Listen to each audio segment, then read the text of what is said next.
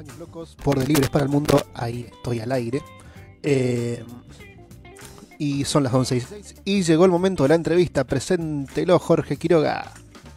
Bueno, yo no sé si, si, voy a pronunciar bien el apellido porque me enteré muy poco del apellido de él. Es un conocido, un amigo este, con el que compartimos muchas canchas, entre ellas las de básquet y también salidas. Pero bueno, él es eh, Mauricio Ingenieri. No sé si lo dije bien, Mao. ¿Cómo va esto? Mauro, en realidad. Mauro. Ahí lo corregimos. pero, bueno Mauro Ingenieri. este, bueno, él es eh, productor de eventos organizador de eventos y participante también de, eventos a nivel eh, nacional y de, grosor internacional, como por ejemplo los Juegos Olímpicos de la Juventud del 2018. ¿Cómo estás, Mauro? Bienvenido. ¿Cómo, va? ¿Cómo andan? Muchas gracias, muchas gracias. Bueno, eh, primero que nada vamos a hablar de la, de la actualidad, de, cómo, digamos, la pandemia afectó a, los eventos y cómo, tipo, y cuáles son las, las artimañas, los artilugios que, que, fueron creando para poder trabajar en este, en este momento. Bueno, bueno, sí, bueno, antes que nada, gracias por, por la, la, invitación, Guille, Jorge. Jorge, ya volveremos a las canchas en algún momento. Eh, pero, pero bueno, eh, esta situación no solo nos priva de jugar al básquet, sino también de, bueno, eh, ver algunos espectáculos o en mi caso trabajar, yo trabajo en, lo que es la organización de diferentes eventos y como ha pasado con, todos los rubros, eh, bueno, pasa igual en, este caso, ¿no?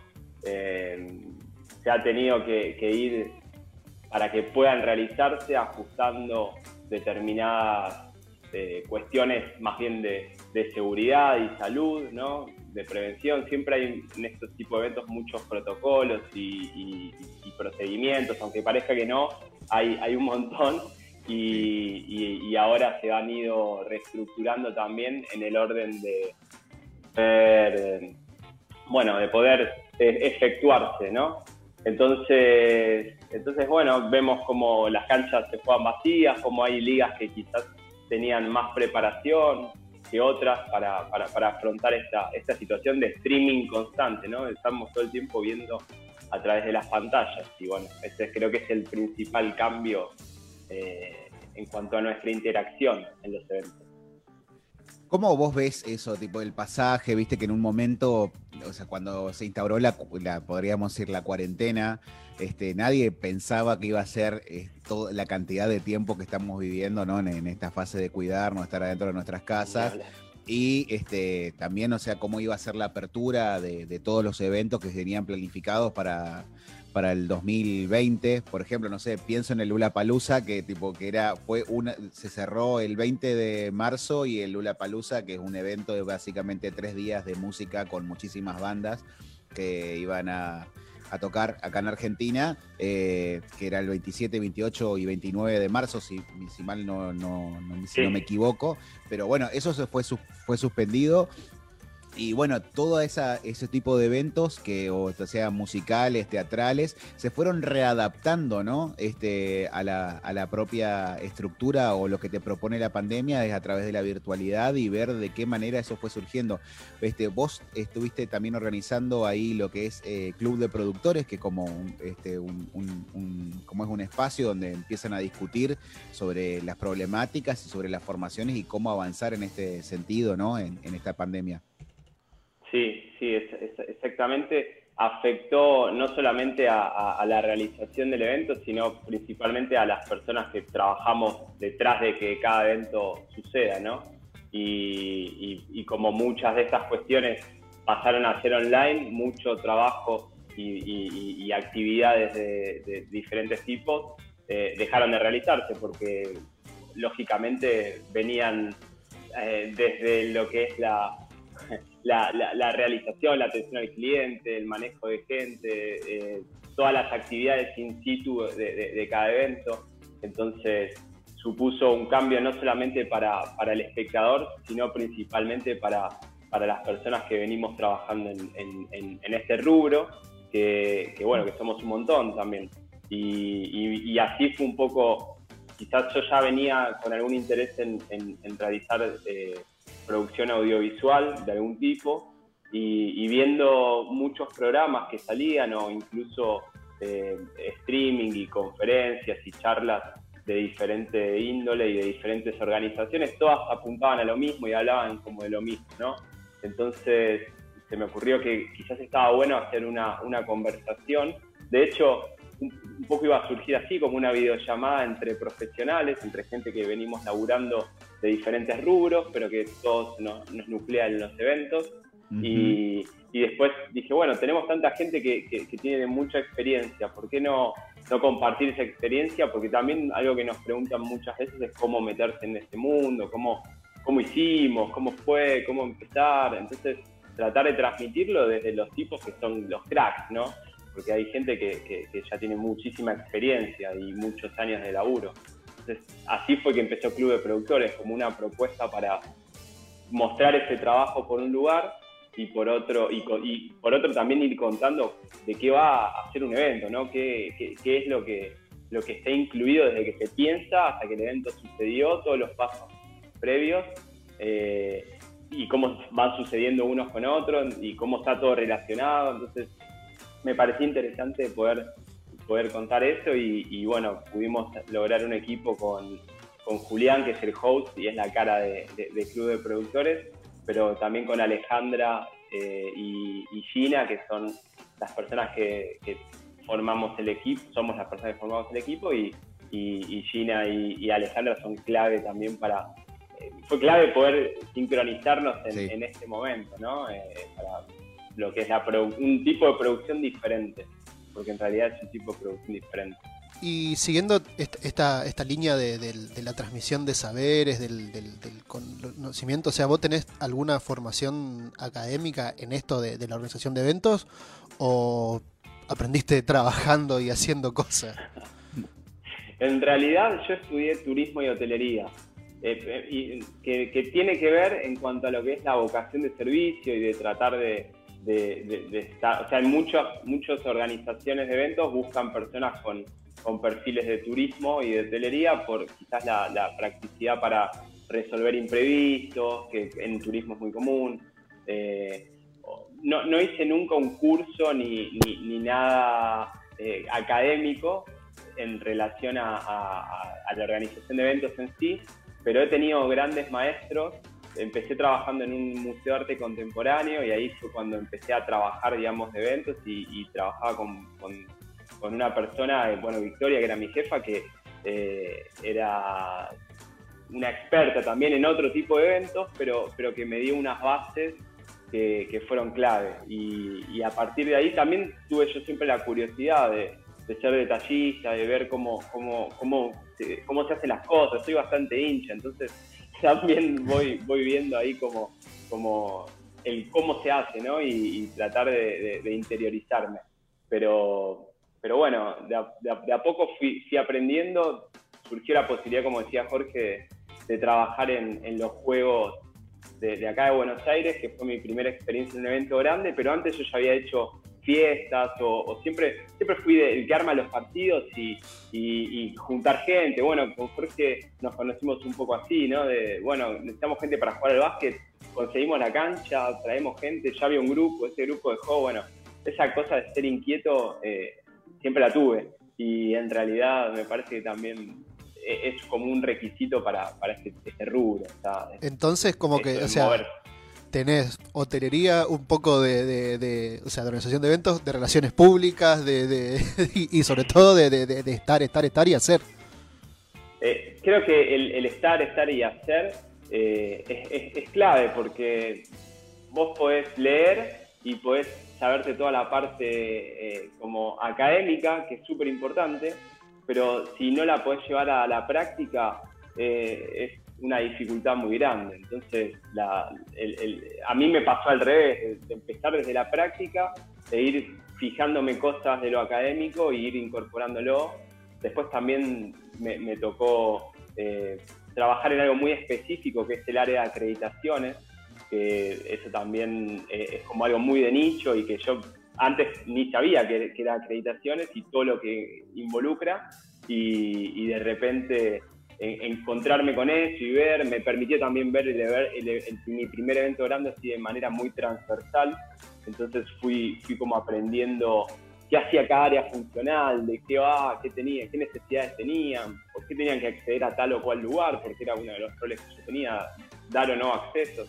Entonces, eh, bueno, fui aprendiendo sobre la marcha y, pero también leyendo e interiorizándome, viendo los procedimientos, como trabajaba con el Comité Olímpico Internacional, me tocaba, me tocaba ver un montón de procesos y procedimientos que se iban, que se habían utilizado en otros juegos anteriores y, aprendí de ahí, de ir leyendo, ir viendo. Tampoco es que es lo más divertido eso. No, no, no. para, por lo menos para mí no, pero, pero bueno, me sirvió. Igual eh, siento como que también el tipo de trabajo, o sea, ya lo, lo veníamos charlando con vos, pero es como medio de trabajo de golondrina que vas migrando tipo de, de evento a evento, que también te, te, mantiene, te mantiene como con mucha energía, porque o sea, tenés como un periodo de tiempo, por ejemplo, tres meses trabajando para un evento, después tres meses trabajando para otro evento, como que te mantiene y te renueva y quizás también la gente con la que te vas relacionando es distinta, entonces te da como otra potencia para seguir involucrándote, metiéndote ahí. Sí, sí, creo que la, capacidad de adaptación es una de, de, los factores claves, una de las cosas más importantes en, este rubro, por lo menos, de tratar de, lidiar con gente de culturas diferentes, con formación distinta y, que tiene ya de por sí, solo por esos dos condimentos, eh, como una, un tipo de interacción que va a ser diferente. Entonces, poder adaptarse eh, es, importante. Pero hay algo también que, es interesante, que, que, está ese pensamiento que quizás un evento son tres meses de laburo, pero hay, hay eventos que, requieren años de organización. Y hay gente que, está trabajando hace años, por ejemplo, para, para los juegos que vienen en el 2023, hace un año. Bueno, los, propios mundiales que se organizan por eso como seis años antes, ya sabés dónde va a ser la próxima, la próxima localización. exactamente, porque como implica tantos factores, tanto de locación como de contratar al, al equipo, armar un comité organizador. Ahora, eh, también hay una cuestión, sí es, necesario estar activo y estar como viendo qué es lo que, lo que pasa y por dónde, por dónde va, pero, pero hay algo también importante que es ser organizado, porque, porque uno piensa que quizás, bueno, hago este evento, termina y ya está, estoy en bola, no, hasta que me llamen de otro, como, ese es el pensamiento común, pero si vos sos organizado, antes de que termine el que estás haciendo, ya estás buscando el que viene. Y, ya estás buscando, hoy con tantas tantas formas de comunicación diversas que tenemos, ya vas buscando como, bueno, a ver, eh, a quién conozco que esté en ese comité organizador o en el evento que me interese, o qué búsquedas hay activas y, estar como, bueno, necesitan a alguien con mi perfil, o sea, siempre, siempre tratar de, estar conectados, ¿no? Eso, eso, es importante. Y mm, también en, en este, volviendo un poco a la actualidad, y pensando en un futuro próximo, eh, ¿cómo crees que, va que se tiene que readaptar la, industria, los eventos de cara tipo a la nueva normalidad? Y en realidad eh, entiendo que esto va a ser también muy, muy, muy un trabajo en conjunto entre, entre los entes gubernamentales que impactan en esa parte con los diferentes comités organizadores yo escuchaba recién eh, la, parte deportiva, justo es algo que también me gusta.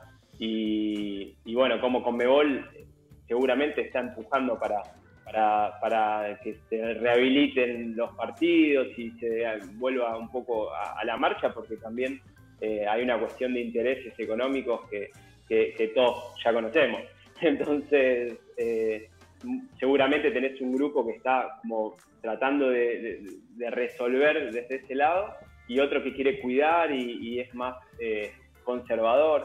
Me parece que, va a depender mucho de esa, de esa interacción. En cuanto a, como les decía, eh, cualquier evento tiene un manual de procedimientos y un montón de procedimientos que cada área funcional que compone al evento tiene que ir teniendo en cuenta para su propia operación y para la operación en conjunto. En este caso, seguramente habrá, habrá medidas un poco más fuertes en cuanto a lo que es la parte médica de, ese, mm. comité organizador y la parte de seguridad, como para, tomar los recaudos que sean necesarios en caso de que, de se habilite. también creo que depende mucho de, que es algo que hablábamos otro día también, del, tipo de deporte. El fútbol lo veo mucho más difícil, sobre todo en Latinoamérica. Eh, en, vas a una, a una cancha y, vas a la popular y, la verdad es que no sé si va a haber policías dividiendo, si van a estar, o sea, la verdad que la veo, la veo medio complicada. Quizás en platea, quizás habilitan platea y ahí es, es otro tipo de organización, pero después tenés organizaciones como como la NBA, que de repente hace participar a través de esto, ¿no? Del Zoom, del streaming, y la gente está en pantallas en, alrededor del estadio y es como, como un videojuego, porque cada vez es más parece un videojuego. Y también les da la posibilidad de tener diferentes enfoques y tomas para, para, para ver el partido, quienes lo estamos viendo, desde una perspectiva que quizás antes, no sé si todo el mundo se da cuenta, pero yo antes ah, veo cámaras que, antes no estaban, no estaban lógicamente porque había público. Entonces... Eh, sí, desde la posición donde podés ver el ángulo, claro. Sí, sí, se va adaptando todo. Pero, pero bueno, creo que, se va un poco a ser clave esa, esa comunicación entre el, comité organizador o la organización y, y, bueno, las entidades gubernamentales de cada país, seguro. Mau, comentanos la mejor experiencia que tuviste o de las diferentes experiencias, qué, saldo positivo sacás, contanos un poquito cómo es la vida de, también de trabajar de esto.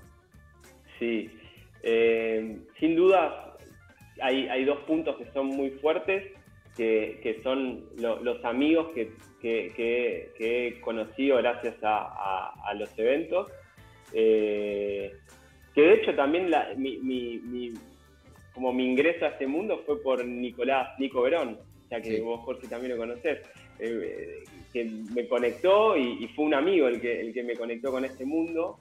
Después hice las entrevistas y, cuando empezás a conocer gente de otros lugares, yo soy muy abierto siempre a, aprender de otras culturas y a aprender de, de, otras experiencias, ¿no? A mí me parece que las experiencias es lo más rico que te puede dejar cualquier tipo de laburo o cualquier cosa que hagas entonces, porque es lo único que nos llevamos. Entonces, partiendo de eso, para responder la, la, pregunta, creo que, creo que los, los, amigos y las experiencias que hemos vivido, eh, tanto acá en Argentina como en Perú, eh, como cuando estuve con Conmebol eh, en Paraguay y también nos tocó volver a Perú, un, lío, son momentos que decís, uff, no sé cómo, cómo va a salir esto adelante, pero va a salir y, ahí el, trabajo en equipo es, clave. Entonces, desde ahí me parece que, una de las cosas que más me gusta eh, eh, es ese relacionamiento y, la conjunción para resolver. Y, como experiencia, los Juegos Panamericanos fueron, fueron muy buenos, me tocaron cosas diferentes. Por ejemplo, esto siempre lo cuento, tuve que hacer colas para sacar mi carnet para trabajar en Perú a las 3 de la mañana hasta las 7 que abrían. Y era una fila de, que daba vuelta a la manzana en una comisaría para que me den un número, para recién después de dos días ir y, que me saquen la una foto y las huellas dactilares. ¿Eso para qué era? semana el para sacar el carnet, el carnet de extranjería, que es el carnet necesario para, para trabajar. Pero, pero, pero bueno, todo ese trámite, como los chicos de Brasil o de cualquier otro país que han venido a, a Buenos Aires para los juegos que se hicieron acá, lo mismo, tenían que hacer son como trámites que quizás en, otras ciudades están mucho más avanzados y en Latinoamérica ese avance viene un poco más lento. Y, bueno, estar en una fila con gente que no conocía, la mayoría era gente de Venezuela que se estaba escapando de, venía con lo opuesto a hacer esa fila porque necesitaban buscar laburo. Y, y yo estaba ahí, ¿viste? Porque lo había elegido en realidad. Era porque. Porque vos necesitabas, porque claro, vos ya tenías que necesitabas eso para poder facturar después, digamos. Para, para que, claro, para que me puedan contratar oficialmente, necesitaba, necesitaba tener el, carnet y, estar ahí. Y bueno, fui, la, fila, imagínate, desde las 3 de la mañana, eh, yo con llovizna, Lima en, en, en esta época, tipo abril, es llovizna de, abril a noviembre lloviznan todos los días. Bueno, no es ni siquiera que llueve, es una garúa y, está todo el día nublado y a las 3 de la mañana el cielo rojo, era era como de una película de terror. Sí, qué rico el ceviche. Acá, acá nos acaba de mandar un mensaje, nos acaba de mandar un mensaje el profe. Dice saludo Uh, a los un saludo para el profe. Feliz día, que ayer fue el día del profesor. Eh, le ha quedado el mote de- del profe, pero. No pero conocía ese apodo. Totalmente. Sí, le decían. Pero, ¿por qué salió el, el- el apodo del profe? Era... Por un chico de, de- de Venezuela que había venido a jugar y como lo Sí. vio ahí le empezó a decir pro, o, o creo que le decía profe porque Pero era más porque fue, que- est- que él. estaba, era- era- estaba con una yoguineta, me parece, Sa- eh, Sanabria estaba con Sí, una estaba, tenía el look de Eh, profesor. eh, tenía el look de profe- profesor. aparte, viste, afuera de la cancha, viste, y, y dirigiendo, obviamente, porque él Elongando, dando consejos, sí, sí, sí, un fenómeno, un fenómeno. Y ahí le quedó el profe. claro, sí, sí.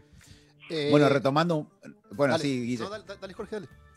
Retomando un poco la experiencia, por ejemplo, no sé, tipo desde de, de participar en la Comebol, en la Libertadores, este, en los Juegos Panamericanos, en los Juegos Olímpicos de la Juventud, ¿qué es lo que rescatás más, o sea, en términos organizativos? O sea, ¿cuál es el mejor evento? ¿Por qué será el mejor evento? ¿O qué faltas, fallas vos pensás que, a veces, este, quizás con de participar en tantos eventos, vos ves que, es necesario tenerlo?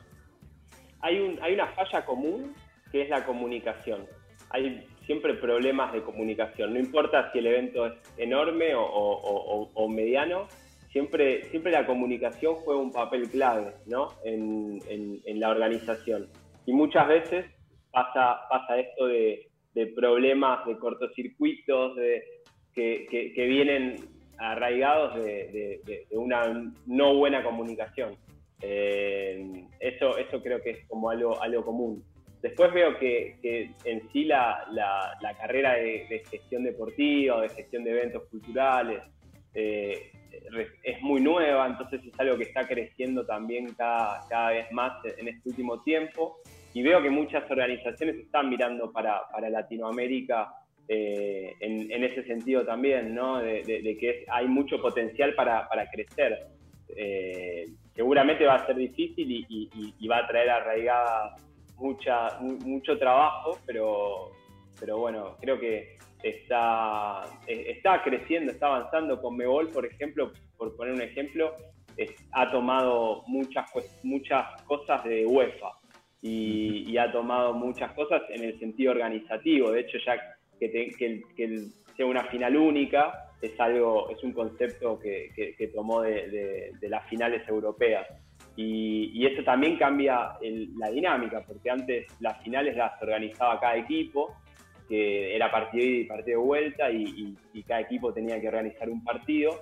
Ahora el concepto de Conmebol es, eh, bueno, organizamos un- un partido único, pero que es como si fuera un mundial, ¿no? O sea, tenés como la zona de fans, el lugar, la carpa super VIP, eh, tenés todo, todo, viste, Claro. todo, todo muy, muy mundial, muy europeo. Y apuntando también a bueno como que toda esta clase de eventos como que ahora están apuntando a muchos públicos distintos y que sea Claro. cada vez más grande el, el- el negocio sobre todo.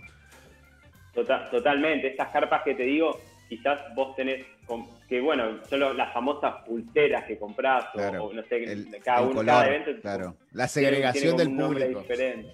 Y, y sí, y, y capaz hay algunos que, que- que llevan a, a más lo familiar, ¿no? Y, y hay gente que puede comprar la popular, y hay gente que puede comprar la platea, y hay gente que puede comprar. Sí, yo me acuerdo pulsera que- te llevan, te meten, estás en un VIP ahí como. El año pasado hay, hay gente de, de River que salió de acá al Monumental en colectivo y tipo estuvo cuatro días viajando hasta Lima. en- o sea, no solo eso, sino la vuelta después en, en micro. Habrá Sí, sido una, una sí. cuestión, digamos, y, y haber perdido, peor todavía. No, no, la verdad que se veía, se veía en la calle y aparte la- las calles de Lima era un mar de brasileros, todo rojo y negro y muchos argentinos también. Creo que había en proporción más brasileros, pero fue muchísima gente de River, muchísima gente.